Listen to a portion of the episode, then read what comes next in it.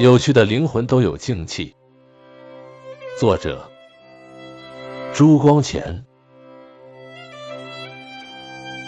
所谓感受，是被动的，是容许自然界事物感动我的感官和心灵。这两个字含义极广，眼见颜色，耳闻声音，是感受；见颜色而知其美，闻声音而知其和，也是感受。同一美言，同一和声，个人所见到的美与活的程度，又随天资境遇而不同。比方路边有一棵苍松，你看见它只觉得可以砍来造船；我见到它便觉得可以让人纳凉。旁人也许说它很易于入画，或者说它是高风亮节的象征。再比方街上有一个乞丐，我只能见到他的蓬头垢面，觉得他很讨厌。你见他便发慈悲心，给他一个童子；旁人见到他，也许立刻发下宏愿。要改变社会制度，这几个人反应不同，是由于感受力有强有弱。世间天才之所以为天才，固然由于具有伟大的创造力，而他的感受力也比一般人的强烈。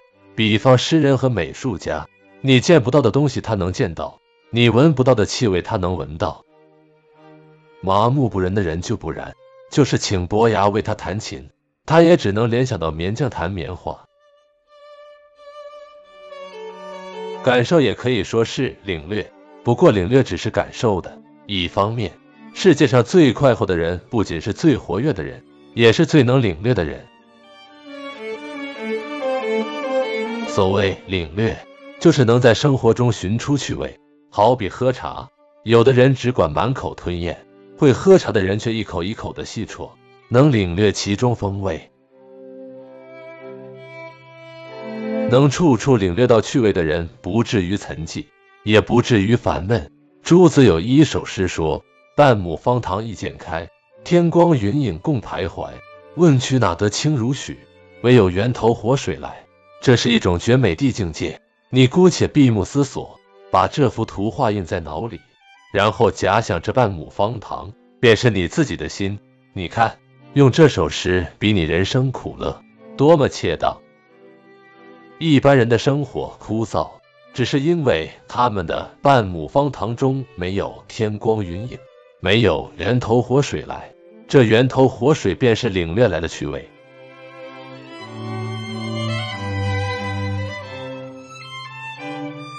领略趣味的能力，固然一半由于天资，一半也由于修养。大约镜中比较容易见出趣味。物理学有一条定律，两物不能同时并存于同一空间。这条定律在心理学方面也可以说得通。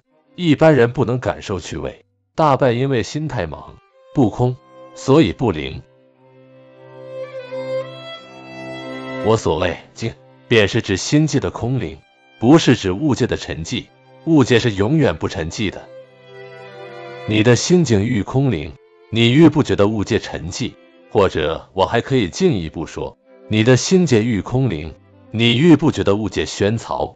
所以习静并不必定要进空谷，也不必定学佛家静坐参禅。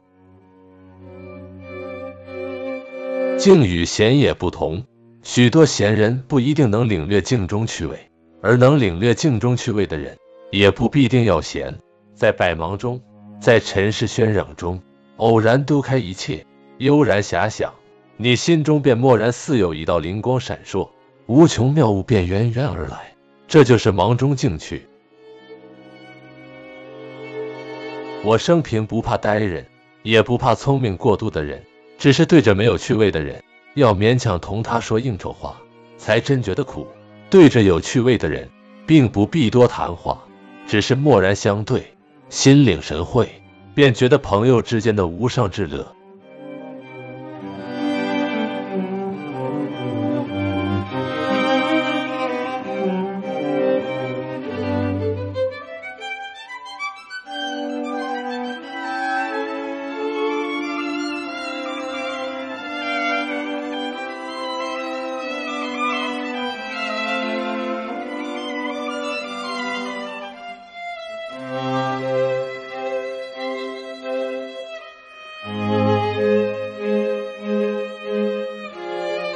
本期就分享到这，欢迎在下方留言，祝您开心。